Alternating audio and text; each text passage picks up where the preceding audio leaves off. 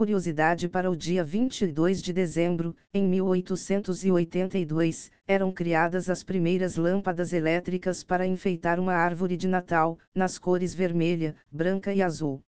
E após as notícias de hoje, empresa portuguesa busca profissionais de TI para trabalhar na Europa e vídeo de introdução à ciência de dados, excelente ponto de partida profissionais de tecnologia qualificados não estão sendo impactados pela recessão econômica, dizem especialistas. Engenheiros com experiência em inteligência artificial e ciência de dados seriam os mais requisitados no momento.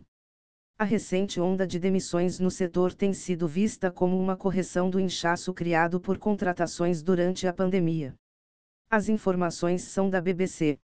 Cientista treina IA com trechos de seus diários de infância para conversar consigo mesma, usando o GPT-3 Playground de material escrito entre seus 7 e 18 anos. Michelle Huang obteve respostas que pareciam uma conversa por mensagens de texto, em tempo real, com sua pessoa do passado.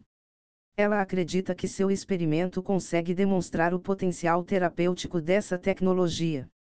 As informações são do site Business Insider. Deep Voodoo, estúdio profissional de deepfakes dos criadores da série animada South Park, recebe aporte de 20 milhões de dólares. Trey Parker e Matt Stone usarão o investimento em projetos originais de mídia sintética e irão aprimorar sua tecnologia proprietária. A startup pretende criar ferramentas deepfake para a indústria cinematográfica. As informações são do site Variety. O WordPress inicia testes para adicionar suporte oficial ao SQLite. É preciso instalar o plugin Performance Lab, versão 1.8.0, no site para testar o banco de dados. Em uma versão futura, a expectativa é mesclar essa implementação no core do WordPress.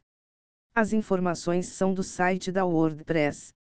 Google Chrome anuncia melhores extensões de 2022. Dentre os vencedores, está o gerador de guias e instruções Tango, o editor de sites para designers Visbug, o SwiftRead, que permite acelerar a leitura de textos em três vezes, o assistente de pesquisa personalizado Liner e o Compose que automatiza a escrita usando inteligência artificial. As informações são do blog do Google.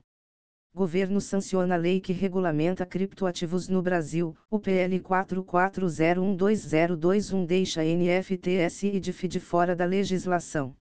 Falta ainda definir entre Banco Central e CVM como regulador do mercado. As informações são do site Convergência Digital. Instagram supera o WhatsApp em tempo de uso no Brasil, no ranking de apps abertos mais vezes durante o dia, o WhatsApp segue em primeiro lugar. As informações são do site Mobile Time.